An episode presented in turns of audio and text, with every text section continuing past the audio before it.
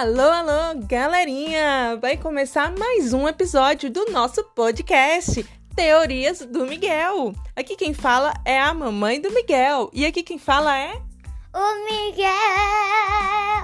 Será o que iremos falar hoje? Sobre Minecraft?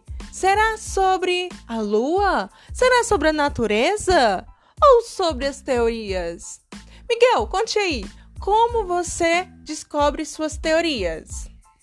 É um, trem muito bom chamado teorias, depois vem uma teoria, depois vem uma teoria, da teoria vem teoria, da teoria vem teoria e, e por aí vai.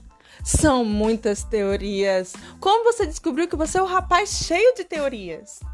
Eu não sei. Porque minhas teorias, eu não penso nelas, elas surgem. Nossa, vem tudo da sua cabeça. Teoria atrás de teoria. Você sabe teoria sobre tudo? Ah, não.